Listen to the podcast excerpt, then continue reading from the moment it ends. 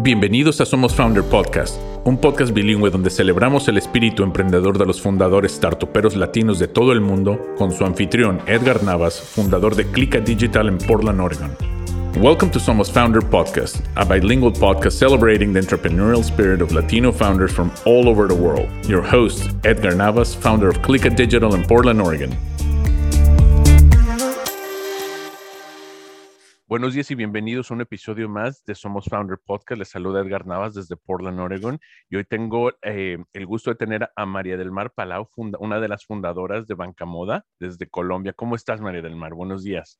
Buenos días, Edgar. Encantada de saludarte. ¿Cómo va todo? Todo muy bien, todo espectacular. Bueno, dentro de lo que cabe, ya aquí con volvemos a los encierros, desafortunadamente, pero bueno, estamos todos bien de salud, que es lo que debemos de celebrar ahorita, ¿no? ¿Y ustedes cómo están? Correcto, pues nosotros afortunadamente bien. Eh, la vacunación en Colombia ha avanzado de manera muy satisfactoria, entonces eso también nos ha permitido hacer una especie de soft landing hacia la, hacia la nueva normalidad, manteniendo los patrones de bioseguridad en todos los lugares, pero los niños en el colegio presencial, que eso es bastante valioso para las mamás ejecutivas como es mi caso y, y, también eh, importante también regresar un poco a la socialización con algunos amigos, algunos colegas, yo creo que eso también hacía un poco de falta, todos con mascarillas, todos actuando de manera muy educada, pero socializando ya un poco más afortunadamente, Edgar. Y todos vacunados, ¿no? Bueno, los que no se hayan vacunado, por favor, no sé qué esperan, pero ya. Es, exacto, exacto, exacto. Pues estamos aquí haciendo una campaña bastante exhaustiva y muy asertiva de parte del gobierno con el esquema de vacunación va bastante, avanzando bastante bien. De hecho, ya se está autorizando para vacunar a los niños hasta los de 12 años en adelante a partir del lunes. Entonces, creo que eso es, eso es una muy buena noticia, sobre todo para el tema de permanencia en los colegios. Em, bueno, yo también digo lo mismo que tú, los que no se vacunen, que se vacunen ya. Ya, no sé qué esperan. Este, bórrense sus, sus este, teorías de conspiraciones, pero... Sí, de acuerdo. bueno, vamos a dejar, eso es un tema ya político y todo, pero por favor, vamos ya para, para dar dos pasos hacia adelante. Pero a ver, María del Mar, tú tienes también, siempre digo, una historia interesantísima, porque tú vienes así del, del sector del de gobierno, ¿no? Y normalmente yo, es más, creo que en, en 160 episodios o más, no habíamos tenido una persona que haya hecho la transición de gobierno a fundadora de startup. Eso, y, eso es obviamente único, ¿no? Pues sí, voy a contar un poquito mi historia porque sí parecía bastante extraño, como lo dices tú, que uno venga de una historia de gobierno y luego esté como fundadora de un startup de tecnología. Eh, bueno, un poco la, la historia arranca con, eh, con, la Universidad de los Andes. en el año 2000 empiezo yo como economista y politóloga de la Universidad de los Andes, una, una carrera que que siempre me llamó mucho la atención en la economía por, por cómo se debían hacer transformaciones y administración de, de, recursos en contextos de escasez. Es un poco realmente como la, la, la, la, base de todo esto. Pero le termina pasando a uno como economista y yo que escogí una, una, un camino interesante, pero también tortuoso, que fue hacer econometría avanzada en la maestría en economía. Wow. Eran énfasis en métodos cuantitativos y entonces te das cuenta que la economía es un poco ver el mundo cóncavo con restricciones lineales. Y ahí empieza un poco la falta de la magia y del empuje de esto. Entonces uno dice, bueno, maravilloso todo, todos los modelos van al punto de equilibrio y si le falta el punto de equilibrio una ecuacióncita, pues tú le consideras la ecuacióncita para que te dé el punto de equilibrio, con lo cual la cosa empieza a pintar un poquito distinta a la realidad.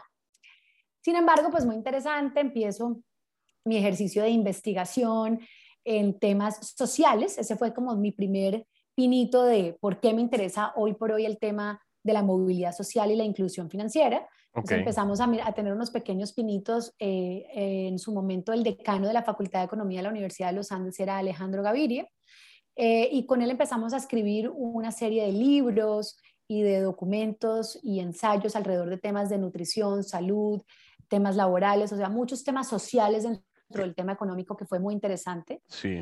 Y, y, empiezas ahí a darte cuenta que la cosa, como que quedarse solamente en la academia y en lo teórico, pues no, no pareciera ser como, como el camino que a María del Mar le gustaba en el futuro, porque obviamente hay otros académicos maravillosos, pero ya después, digamos, de dos carreras y maestría, como lo hablé en su momento con, con Alejandro Gaviria, que se volvió además de mi jefe, mi mentor, me decía María del Mar, lo que sigue es un camino muy sencillo, o usted se va a hacer un doctorado para continuar un poco profundizando en, el mundo académico o da un salto al sector privado y se da cuenta que lo que le gusta es el tema, digamos, privado, porque siempre hay una opción de volver a la academia. O sea, váyase, pruebe ese otro lado. Ese fue el consejo que él me dio que hoy pienso que es valiosísimo.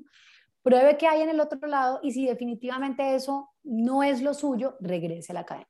Claro, y, obviamente con experiencia, ¿no? O sea, con experiencia empírica, sí.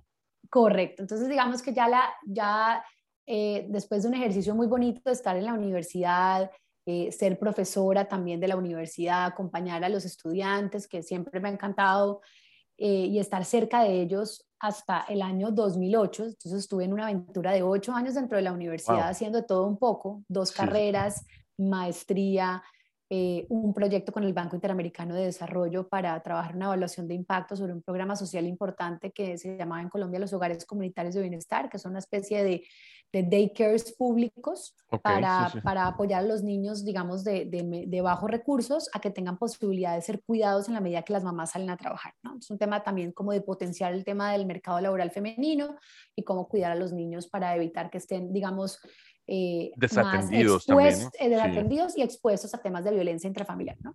Entonces, digamos que ese era un poco el concepto, nos, nos montamos en esa evaluación de impacto, yo logré eh, llegar, digamos, a un punto interesante de gerenciar ese proyecto para la universidad, ya me graduó de la Universidad de los Andes, de la maestría, y entonces ahí viene la gran pregunta de, bueno, ¿y qué sigue? Y, y, surge la, la posibilidad de Edgar de irse a la ANDI, la ANDI es la Asociación Nacional de Empresarios de Colombia, que es como el gran gremio que reúne a los industriales del país para tener, digamos, una comunicación público-privada alrededor de cómo se alinean las políticas públicas con las necesidades de la empresa privada para crecer de forma extraordinaria. Digamos que esa es, la, es una asociación, eh, como puede ser la Asociación de Industriales de México, que tú la debes conocer bien. Tenemos varios homólogos a nivel internacional. Y y surgió la, opción en ese momento de, ser parte del capítulo de la industria textil y confección. Digamos que la estructura de esa asociación nacional en Colombia es que está dividida como por pequeñas cámaras, se llaman las cámaras que representan a cada una de esas industrias. Y en el caso mío, eh, yo tuve la oportunidad de participar como directora de la Cámara de Textiles y Confecciones. Okay. Entonces empieza ahí la historia. Tu carrera de, la moda, ¿no? También. De la moda, exactamente. Ahí conectas con Banca Moda, exactamente. Entonces arranca eh, mi opción de conocer. Yo venía, digamos, de un mundo muy a 30 mil pies de altura, con énfasis puro en academia, modelos, demás y tal. En data. claro. Data, pura data, exacto, pura econometría, sobre todo microeconometría. Y de pronto, ¡pum!, aterrizo de mi mundo de los datos panel al mundo de la conversación entre lo público y lo privado para una industria específica de la cual yo tenía cero conocimiento, pero que me pareció fascinante porque la composición de esta industria, que es lo que después nos, nos lleva a este equipo fundador a pensar de Banca Moda, es esta industria en Colombia es el 27% del empleo de la industria manufacturera hoy por hoy. En Colombia, 27%, es bastante grande. Sí, son más de 860 mil empleos directos hoy y cerca de 2 millones y medio de empleos indirectos e informales. O sea que hay una cantidad de personas en, en, condiciones, digamos, de vulnerabilidad que de alguna manera han surgido y han permitido que otras generaciones se eduquen, se formen, viajen a través de trabajar en esta industria. Entonces es una industria que ha permitido unos modelos de movilidad social intergeneracional muy valiosos. Ese fue el primer punto como que me atrajo. Es una cadena que además su estructura empresarial eh, parte de, un montón de pequeñas empresas. Digamos que el grueso de, los, de lo que llamamos talleres de confección, maquiladores, diseñadores, emprendedores de moda, son un grupo que conforma el 93% de la estructura empresarial de este sector y solamente el 7% son grandes compañías. Entonces estamos hablando de una... es una pirámide muy acentuada. ¿no? Absolutamente. Y es, y es muy interesante porque ese grupo de empresas pequeñas que venden menos de un millón y medio de dólares al año, hoy por hoy son 145 mil unidades oh, productivas en Colombia. Entonces estamos hablando de ser el mayor empleador de la industria manufacturera, pero también uno de los principales generadores de oportunidad de formalización empresarial futura en Colombia, porque hay un montón de pequeñas unidades productivas asociadas a esta industria en todos sus modelos, producto terminado, confección, servicios, acabados, insumos, entonces hay un montón de elementos, marroquinería y calzado, que también son otros elementos que juegan en paralelo en el concepto de moda, pero que son distintos al tema de confección. Eh, de vestuario. Entonces tú tienes, digamos, temas de confección de vestuario, pero también mobiliario, calzado, marroquinería, y son diferentes segmentos dentro de ese gran clúster de la moda que hoy realmente, como te digo, abarca una porción importante en un país como el de nosotros en desarrollo, que uno se imagina que tiene que ser prontamente, máximo en 10 años, un país de 20 mil dólares PPA, pues este debería, este debería ser un reto nuestro, cómo formalizamos más estas unidades productivas hacia adelante y sobre todo cómo le damos elementos y herramientas para que realmente puedan crecer de forma extraordinaria y de forma sostenible. Claro, y, yo leí, leí un papel, un papel que tú habías este, escrito también, o sea, cómo traer muchos de esos que son informales al sector formal, ¿no? Este, en México también, eh, bueno, en todos los países se habla de lo mismo, de cómo, cómo formalizar estas actividades, obviamente para el beneficio también del, del, de, de, las, de, las finanzas públicas, ¿no? Correcto. Entonces, devolviéndome para que entendamos un poco cómo 10 años después Banca Moda se vuelve un modelo resonante para nosotros. En, digamos, puede sonar un poco raro lo de lo público hasta ahora, pero ya vas entendiendo cómo se teje la historia en, por qué la industria de la moda 10 años después. Sí. Ahí, allí tuve la oportunidad de estar eh, cuatro años y en ese ejercicio, pues fue muy interesante porque pudimos negociar varios tratados de libre comercio hoy vigentes, el caso del TLC con la Unión Europea, eh, el fortalecimiento del AC59 con la Cámara Mercosur, eh, todo el modelo de acumulación de origen a través de Centroamérica con el TLC con Estados Unidos. Luego en el 2011 logramos la aprobación del TLC con Estados Unidos en el Congreso americano, entonces también fue un reto importante de cara, digamos, un poco a graduarnos de, de, ese modelo de, de, profundización en la, en la relación de la cadena textil-confección con Estados Unidos, que veníamos en una historia de casi ocho años de modelo de ATPDA, pasamos a tener ya un TLC formal y ese TLC obviamente abre unas oportunidades para esta industria y para otros sectores, digamos, complementarios que, que hizo que se doblaran las exportaciones a Estados Unidos y disminuyéramos la dependencia con el mercado venezolano que era muy fuerte entre los años 2005 y 2008.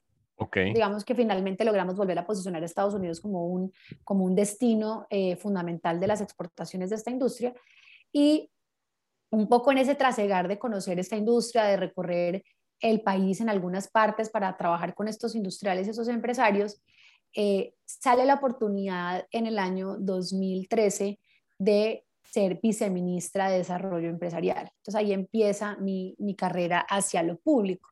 Yo vengo netamente de lo privado, no tenía ninguna afiliación política con el gobierno de turno, Realmente mi relación era únicamente con esta Asociación Nacional de Industriales, con la cual ya había tenido, digamos, esos cinco años de experiencia en dos roles, en la Cámara de Confección y luego como directora de estrategia.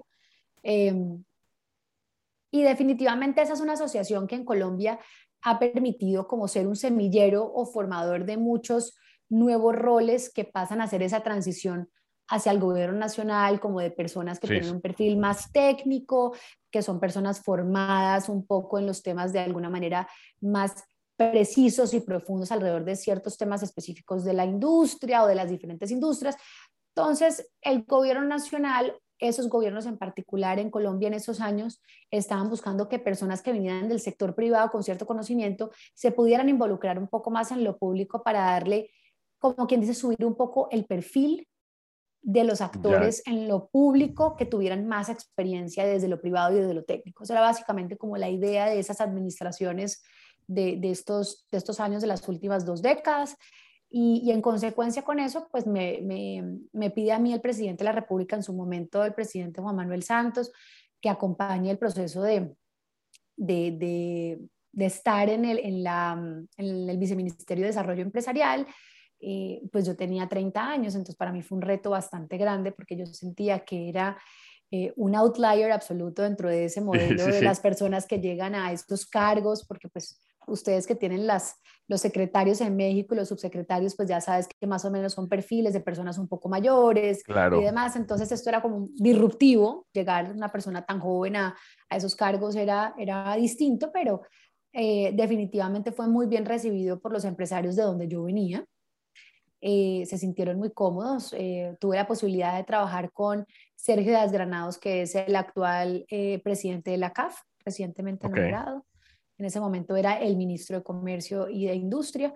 Entonces, pues fue un proceso interesante de formación para mí. obviamente el cambio fue de 180 grados. Pasé de, de tener plena autoridad para manejar mi tiempo a tener cero tiempo para mí. y ser burócrata, ¿no? Eh, correcto, correcto. Entonces, eh, primero tienes que aprender a que tú siempre defenderás tus ideas, pero tienes que ser políticamente correcto en todo. Que eh, tienes es un cambio totalmente radical, ¿no? Total, de vida. Total. Fue un cambio de vida muy interesante, pero fue una coyuntura dura. Hay una anécdota muy bonita que no me voy a olvidar nunca y es cuando el ministro me posesiona y le dice a mi esposo con el que estábamos recientemente casados, le dice, véala hoy porque ya no la voy a volver a ver en mucho tiempo. Entonces, pues imagínate que le digan a uno de esos recién casados, pues es un dolor en el alma. Sí, ¿cómo contesta?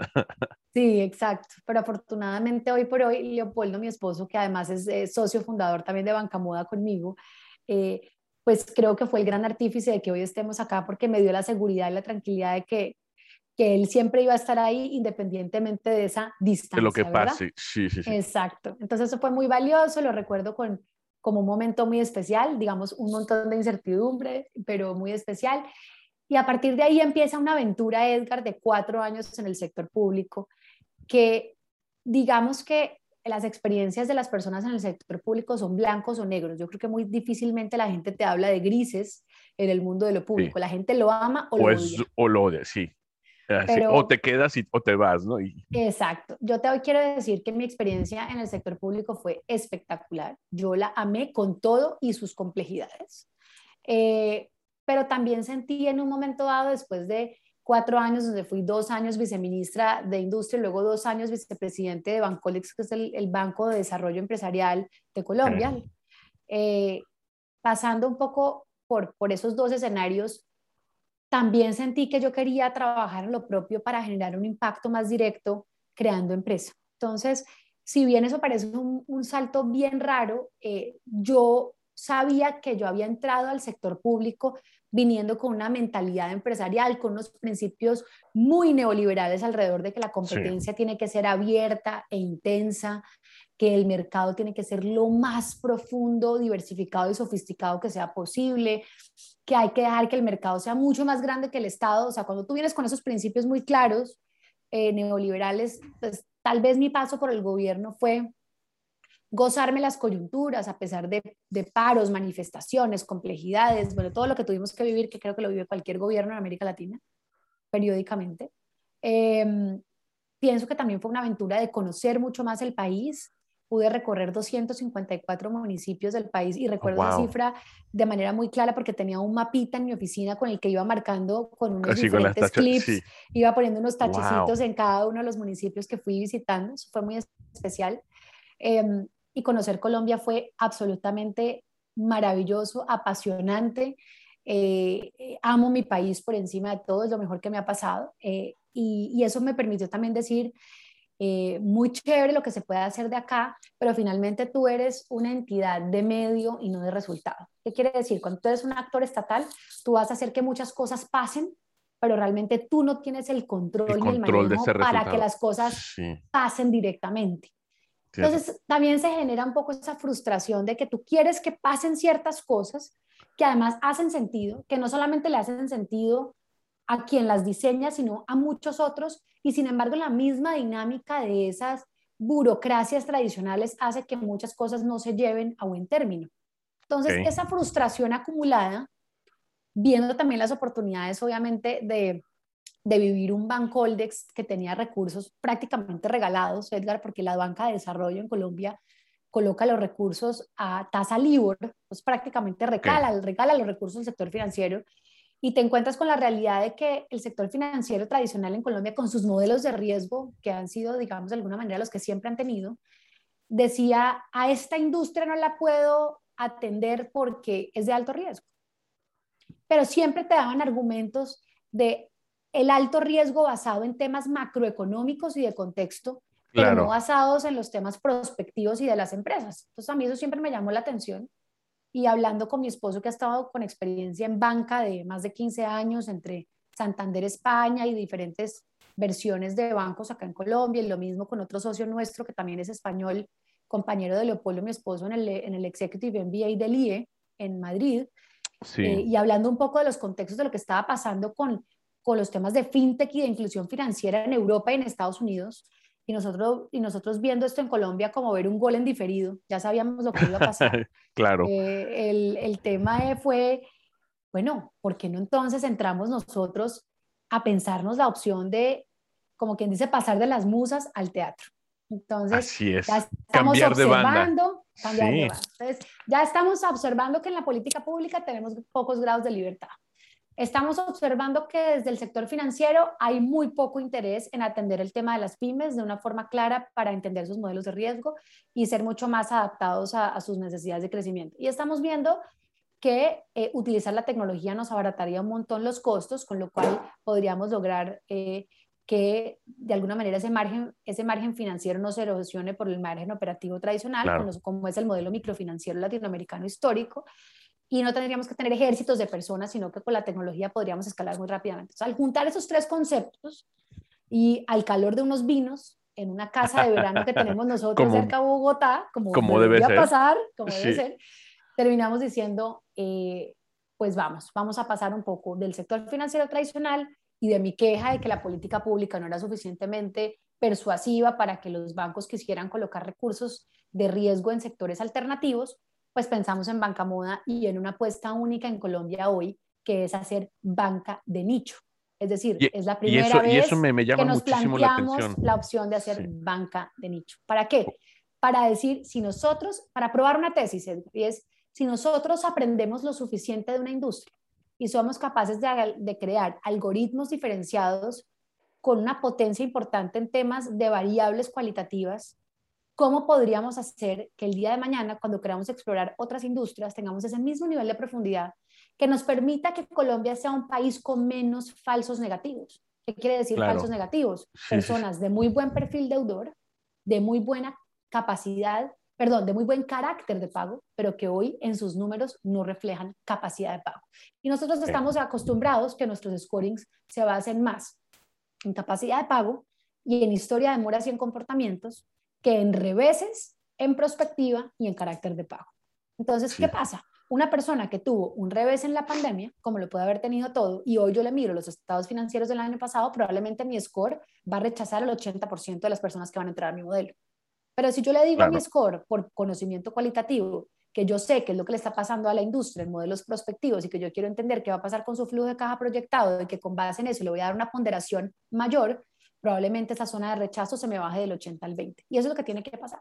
Hay mucha gente que va a quedar en los bancos tradicionalmente rechazada por perfiles de capacidad de pago, que hoy son en un 85% aprobados en banca moda por su carácter de pago y por sus condiciones cualitativas, su tesis de negocio y su capacidad prospectiva y la posibilidad de crear alianzas en el sistema que generan confianza. En eso es que se basa nuestro modelo. No, y, y, eso se me hace, como te decía, súper interesante porque es una, una banca, bueno, un, un startup muy de nicho, este, hablar, y, digo, eh, en, mi cabeza cuando vi el nombre Banca Moda, es bueno, te estás limitando hasta, cierto punto para el, tipo de clientela, pero no, o sea, eh, ahorita lo que estamos viendo en, el sector de fintech es eso, es una, mm, especialización en un sector, ¿no? O sea, decir, eh, yo solamente me voy a enfocar en esto, en, o en mujeres o startups que se dedican a, a un sector, y, y, con el, pero con el mismo objetivo que es el de inclusión financiera, ¿no? Que es todo este sector, y estaba leyendo los números que ustedes ponen, de todo, que, que, ha sido abandonado por la banca tradicional y que, créemelo, aquí creo que al menos una vez por mes en, el, este, en el podcast, escuchamos lo mismo, ¿no? ¿Por qué la banca? O sea, todas estas startups que están llegando para solucionar los problemas de la banca, ¿qué es eso, no? Sus métodos súper tradicionales y anti o de muy bajo riesgo y que obviamente excluyen a, un sector muy grande de la población. En, no, es más, no nada más en Latinoamérica, en Estados Unidos pasa exactamente lo mismo, ¿eh? Exactamente. Y hay una cosa, Edgar, también un poco filosófica del lado nuestro y tal vez por mi, por mi historia eh, particular de haber trabajado alineada con los bancos desde, desde ser el banco de desarrollo, un banco de redescuento que le permitía a los bancos fondearse para trabajar programas de inclusión financiera. Lo mismo en el caso de Leopoldo como, como cofundador de Banca Moda en su historia en los comités de crédito PYME, como en los casos del Banco Santander o el Banco Itaú, Corbanca, que fue, digamos, su experiencia anterior, eh, le pasaba un poco lo mismo y es entender que a veces ni siquiera es un tema de que la banca quiera rechazar per se esos segmentos, es porque no tienen la capacidad de conocerlos y el conocimiento es fundamental para el proceso de originación. Entonces también la banca tiene unas limitaciones enormes por su estructura, por ser esos too big to move, ¿cierto? Son demasiado grandes, una estructura ya tan grande, la banca se universalizó tanto, tanto en productos como en segmentos, que se vuelve demasiado pesada para conocer ciertas cosas en detalle y eso también los limita en su capacidad de penetrar otros nichos y otros mercados. Entonces, no es tanto la intención como su estructura en sí misma que hace que ellos sean inviables. Por eso es que para mí cuando dicen las fintechs enfrentadas a los bancos, y yo siempre digo que yo creo que es totalmente distinto, es la alianza entre los bancos y las fintechs el verdadero modelo de inclusión sostenible. Claro. Porque los bancos hoy fondean a fintechs como yo. Sí, sí, Luego también para mí es necesaria la banca. Hoy, no, totalmente, es una simbiosis, ¿no? O sea, no, no es, no es exclusivo, no tiene que ser exclusivo, al contrario, yo, yo lo comparto tu punto de vista, de decir, ok, la banca sabe lo que no puede hacer, el paso que no pueden ellos retomar y, para eso están estas fintechs, ¿no? este sector complementario que eventualmente, pues, e, eventualmente pues, puede llevar a una adquisición, este, que es lo que también uno como fundador espera, ¿no? Este, no, no, Totalmente. Y te doy, por ejemplo, un ejemplo sencillo en términos de formalización empresarial, que es uno de los temas que a mí me apasionan. Y es, eh, en Colombia, una empresa para que pueda ser sujeto de crédito, de acuerdo con la norma de la Superintendencia Financiera, eh, tiene que tener dos años de constituida. Entonces ya los bancos de ah, entrada, por su regulación, tienen una limitación alrededor de la capacidad de generar acceso a nuevos modelos de negocio. En el oh. caso de nosotros como fintechs, que somos no vigiladas por la Superintendencia Financiera, pero reguladas y acompañadas por la Superintendencia de Industria y Comercio, por la actividad de crédito, en el caso nuestro, lo que nos dicen por el contrario es, traigan más empresas hacia la formalidad. Entonces yo, por ejemplo, una compañía con seis meses de constituida, mientras tenga ya por lo menos un modelo de venta que esté empezando a funcionar, yo ya la puedo atender. Ok. Entonces, si te das cuenta, ya en solo ese punto estamos viendo que hay una, eh, una capacidad de trabajo conjunto entre la banca y las fintechs, porque ya nosotros nos convertiríamos de facto en un semillero de posibilidades de nuevos clientes hacia adelante para la banca. Sí, Ahora, en, ese nuevo filtro, ¿no? Total. Exacto. Y trabajamos tiquetes pequeños, digamos, en el caso de PyME, el tiquete medio de banca moda está alrededor de 6.700 dólares hoy. Para la banca pyme de la banca tradicional, o sea, los bancos, eh, un crédito por debajo de los 100 millones de pesos que hoy por hoy son mal contados entre 27 mil y 30 mil dólares, no es interesante. Entonces ahí también te das cuenta que el tiquete medio de banca moda es dignificar a las pymes por su nombre en una piscina entre el mundo tradicional de microfinanzas y el de la banca pyme, que no está atendido con un nombre propio y que de alguna manera cae en ese esquema que yo llamo que la naturaleza detesta el vacío. Entonces, inmediatamente, como no se atiende ni por microfinanzas ni se atiende por la banca pyme, pues lo atienden por la banca personas con productos de crédito de consumo, que no tiene nada que ver con el mundo productivo. Entonces terminas con un producto que no hace fit a la necesidad de esa empresa específica y eso muchas veces lleva a quebrar las compañías. Una financiación errada para un modelo de negocio lo ahoga y lo mata más rápido que el no tener acceso a la financiación. Entonces, eso también hay que cuidarlo, porque dar inclusión financiera por darla y luego sacar una, una variable de país de inclusión financiera para colgarla en el Fondo Monetario Internacional no tiene ningún sentido mientras tú no sepas que esa financiación de alguna manera que es incluyente informal, también sea sostenible para las compañías, porque si tú terminas también teniendo un modelo que las ahoga, no hiciste nada. Al contrario, exactamente. Sí, sí, sí. Y, entonces, y puede ser más contraproducente lo uno que lo otro. Entonces hay que cuidar no solamente el fondo, sino también las formas. Y, entonces ustedes, ¿cómo trabajan? Dices que ustedes trabajan directamente con los bancos, siendo un intermediario o, si lo decimos así, o un pues mira, más bien pues filtro, ¿no? nosotros de alguna manera tenemos dos relaciones con la banca hoy. Primero son nuestros fondeadores para algunas de nuestras líneas. De hecho, el primer fondeador que creyó en Banca Muda después de nuestro seed capital eh, fue Bancolombia, para darte un caso específico. Entonces, digamos, Bancolombia y después eh, rápidamente Banco de Occidente son dos, dos entidades financieras colombianas tradicionales de gran reconocimiento que creyeron en Banca Muda prontamente en el primer año de operación, que eso realmente para mí fue sorprendente en términos positivos, porque pues, si normalmente no creen en las compañías que están consolidadas, pues esto era una novedad. Creo que fue interesante porque ellos sí captaron lo que tú mencionas de la simbiosis y de la posibilidad de, de hacer un, un, trabajo conjunto como si nosotros fuéramos un semillero y ellos una especie de graduación que ya, que ya en eso es súper admirable, ¿no?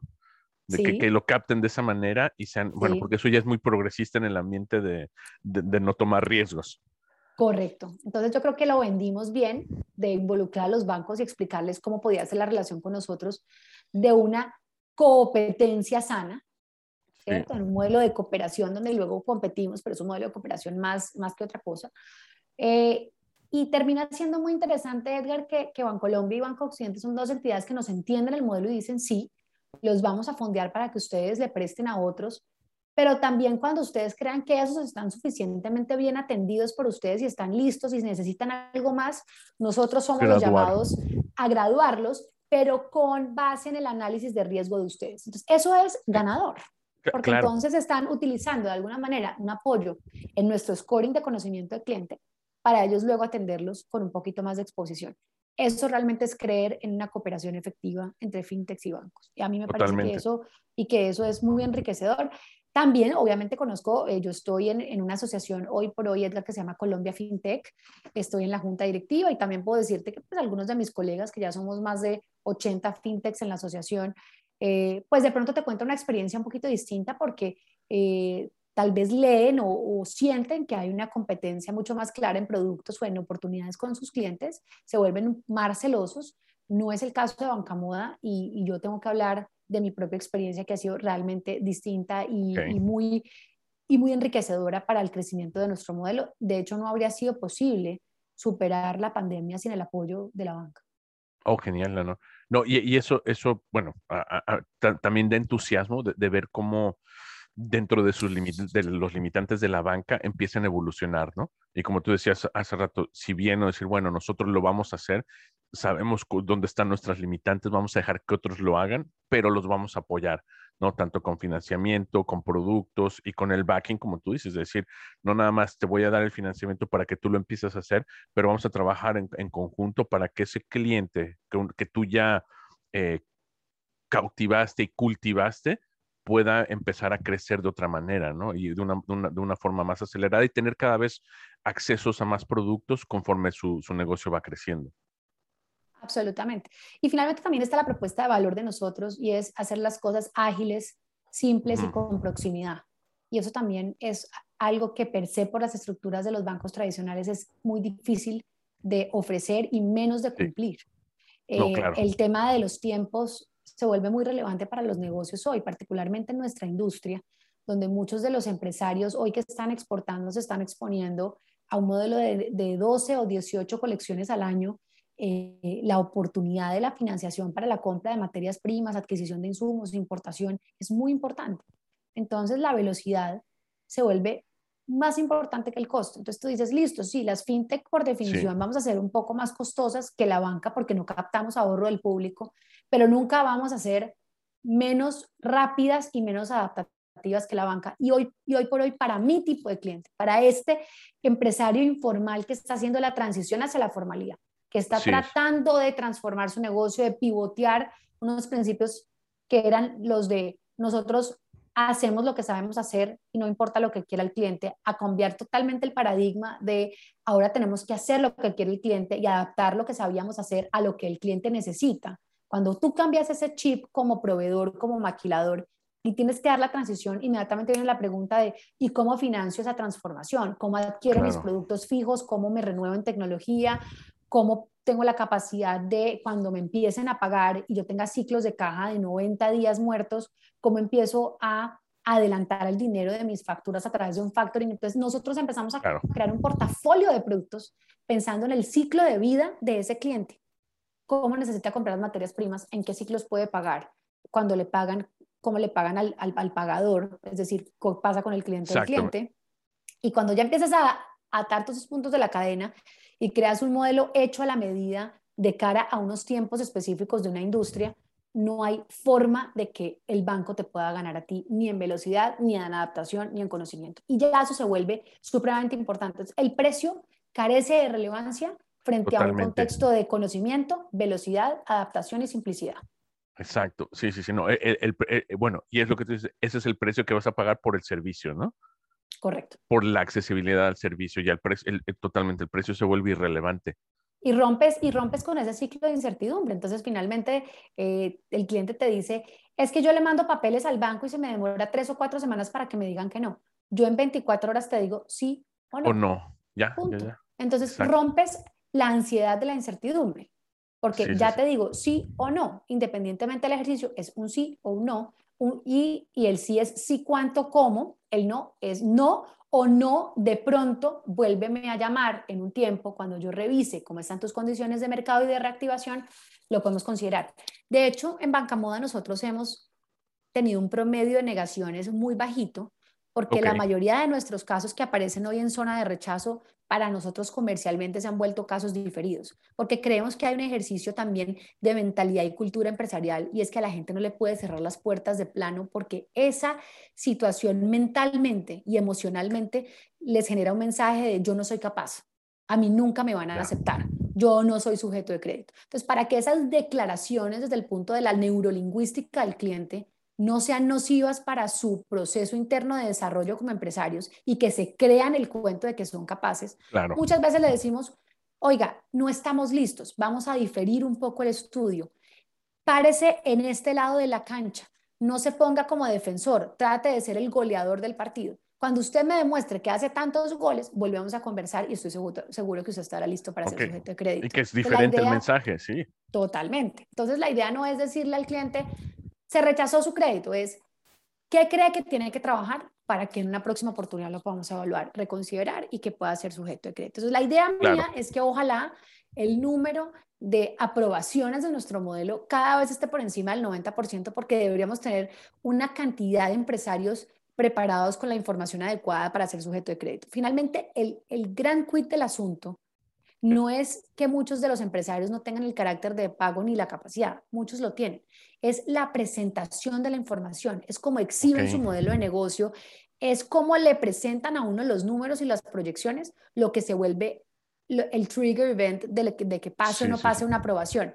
Y es ese desconocimiento previo, es esa informalidad desde el punto de vista del, del pasado de ese cliente que es empírico, que muchas veces no terminó el colegio, no tiene título universitario, ese, ese ser personas de pronto con ese nivel de escolaridad baja, lo que hace que ellos no tengan la posibilidad expresa de mostrar un negocio más estructurado de cara a un comité de riesgo formal. Y ahí es donde tenemos que cambiar nosotros como fintechs el chip, no el cliente. Claro. si tú estás en un escenario con personajes como los que tenemos ahora y este es el segmento que tú quieres trabajar, tú no le puedes exigir que te entregue una información estructurada si tú sabes que ese es el pasado y el origen de ellos. Entonces tú eres el que se tiene que adaptar a entender ese contexto. Y, esa es la parte donde entra accesibilidad, ¿no? Este, si queremos hablar de accesibilidad, es lo, ok, vamos a, vamos a atenderles la, la, alfombra, pero tenemos que enseñarles el camino, ¿no?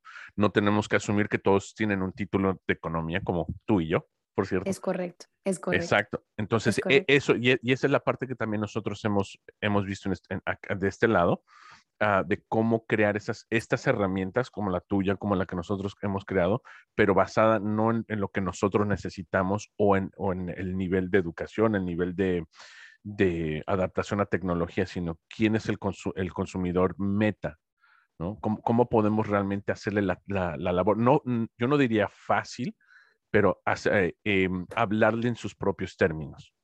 Es correcto, es correcto. Y yo creo que ese es el, yo creo que ese es verdaderamente el éxito de estos modelos de negocio. Es hacer las cosas simples, cercanas, sencillas, eh, que el cliente y el consumidor en general puedan eh, entender que esto se adapta a su necesidad, a su realidad, que hablamos el mismo idioma, Si eso obviamente se logra, hacemos verdaderamente no solamente una transformación de los negocios en términos de inclusión financiera, sino de movilidad social, que finalmente yo creo que ese es el gran para qué de todo lo que hacemos, o por lo menos es el gran para qué de Banca Moda.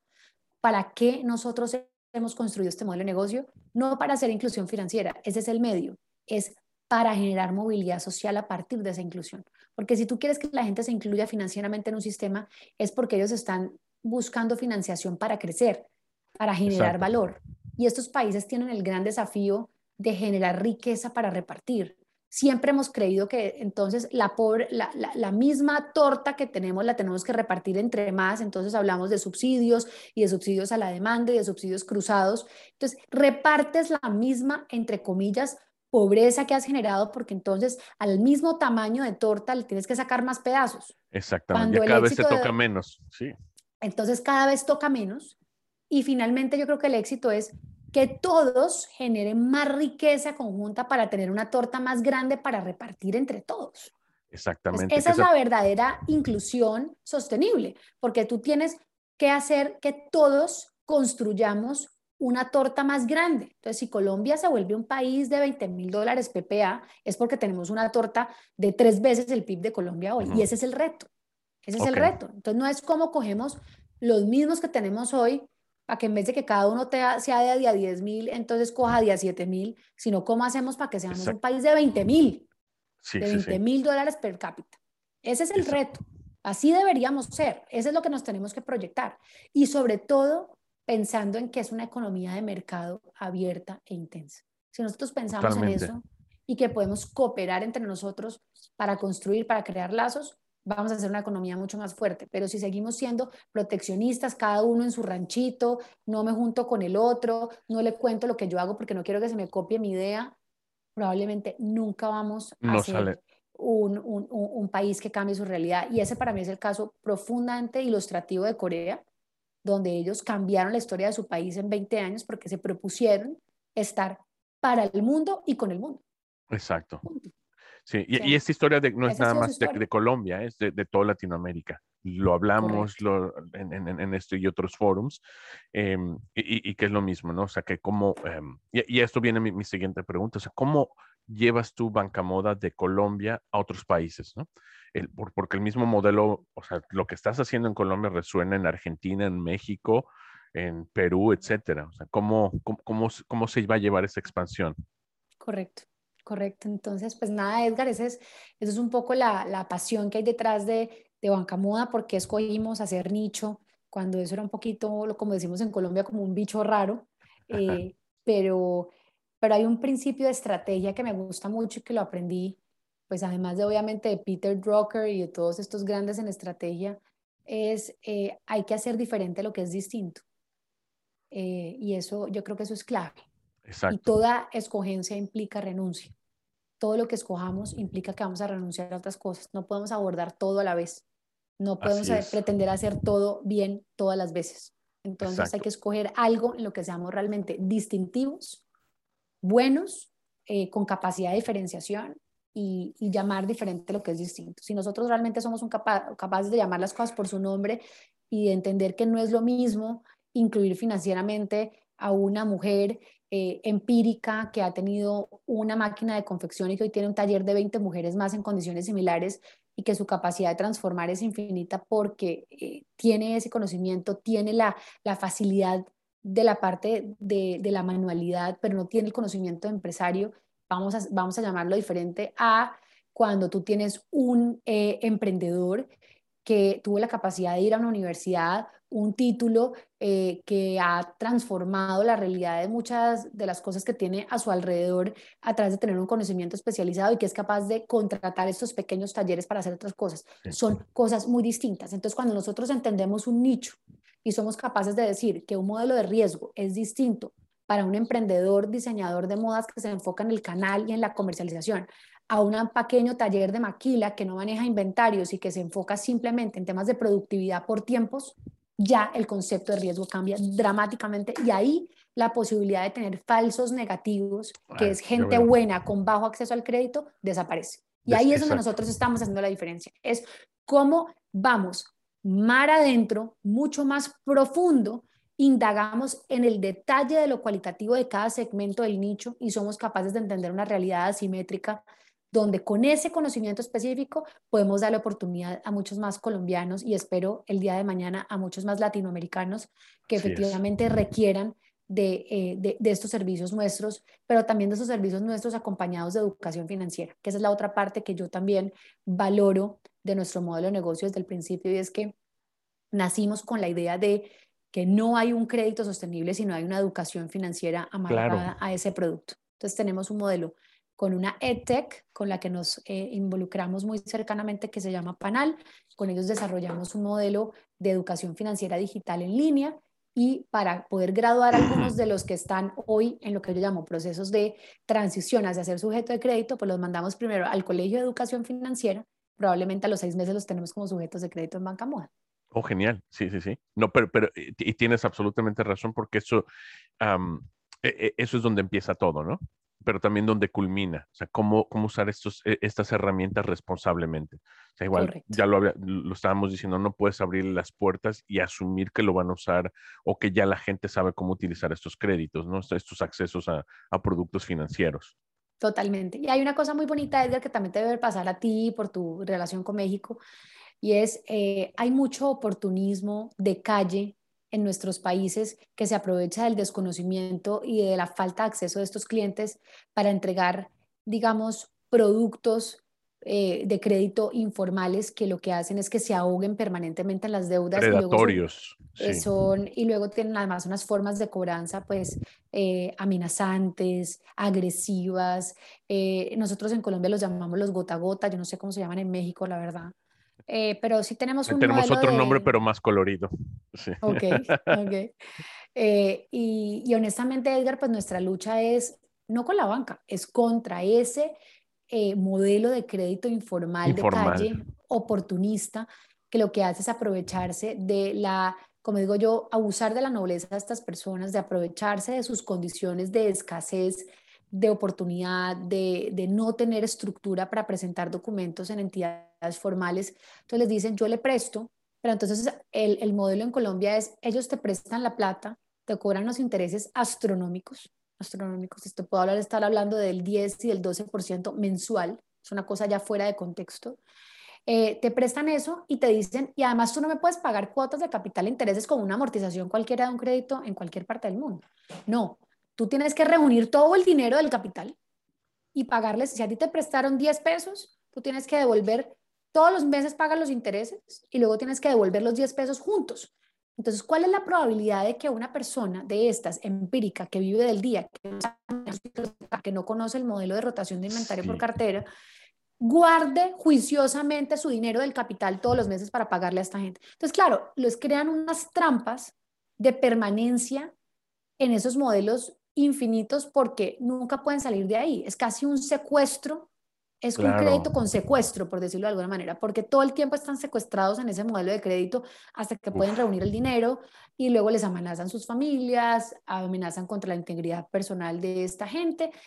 Y ese es nuestro verdadero monstruo. El que nosotros queremos combatir es ese fenómeno del oportunismo de calle, de personas que han podido conseguir recursos, conocen, como decimos, juegan con el hambre de su contexto, aprovechan esos recursos disponibles que tienen para regarlo en diferentes personas, apareciéndose como una persona de caridad, no te preocupes, yo te presto. Yo te ayudo, sí. Yo te ayudo, todo parece que funciona muy bien, no te piden muchos documentos, pero luego las formas, digamos, de operación de esos modelos de crédito y de cobranza, pues son absolutamente invasivos para la vida de las personas, por no decir denigrantes, y con la posibilidad cero de poder construir y crear valor, porque estás atrapado en, un ciclo de negocio para poder pagar ese crédito. Entonces, trabajas para pagar el crédito, no el trabajo, no el crédito al servicio del crecimiento empresarial, que es lo que realmente debería ser y es, el, y es la razón de ser de nuestros modelos de negocio. Entonces, si lo que estamos pensando es en movilidad social, las fintechs y los bancos deberíamos tener muy claro que nuestro único norte es derrumbar a esa, a esa estructura ilegal de calle que se aprovecha del desconocimiento y de las pocas oportunidades que tienen estas personas en contextos de escasez. Sí, sí, sí, del gap que existe en el mercado, sí, del oportunismo y el aprovechamiento. Entonces tenemos que tener muchas más fintechs aliadas de bancos para poder poblar esa necesidad de crédito y esa oportunidad de formalización como hoy puede pasar en muchos países de Europa. Totalmente. Bueno, María del Mar, te, eh, agradezco muchísimo. ¿Dónde te podemos encontrar en redes para, para estar en comunicación con ustedes o, que la gente se entere más de Banca Moda? Sí, nosotros estamos eh, como Banca Moda en Instagram. Con K, Banca con K. Banca con K, correcto, Banca Moda. Eh, nos pueden encontrar en Instagram como Banca Moda, lo mismo en Twitter y en Facebook. Em, y bueno, y, nuestro, y, nuestra, y nuestra página web es www.bancamoda.com. .com. Bueno, María del Mar, te agradezco, muchísimo que hayas estado con nosotros esta mañana. Les mando un saludo y que estén muy bien en Colombia. ¿eh? Cuídense mucho. Muchas gracias, Edgar. Lo mismo para ti. Encantada de saludarte y espero que todo esté muy bien por allá. Gracias. Ha sido un placer. Que estén Lo mismo, un placer. Muchas gracias. Cuídate. Feliz. Gracias por acompañarnos en Somos Founder Podcast y sintoniza la próxima semana para un nuevo episodio y no olvides suscribirte en somosfounderpodcast.com para recibir actualizaciones sobre los próximos programas. Thank you for listening to Somos Founder Podcast and please join us next week and don't forget to subscribe at somosfounderpodcast.com for updates on upcoming shows.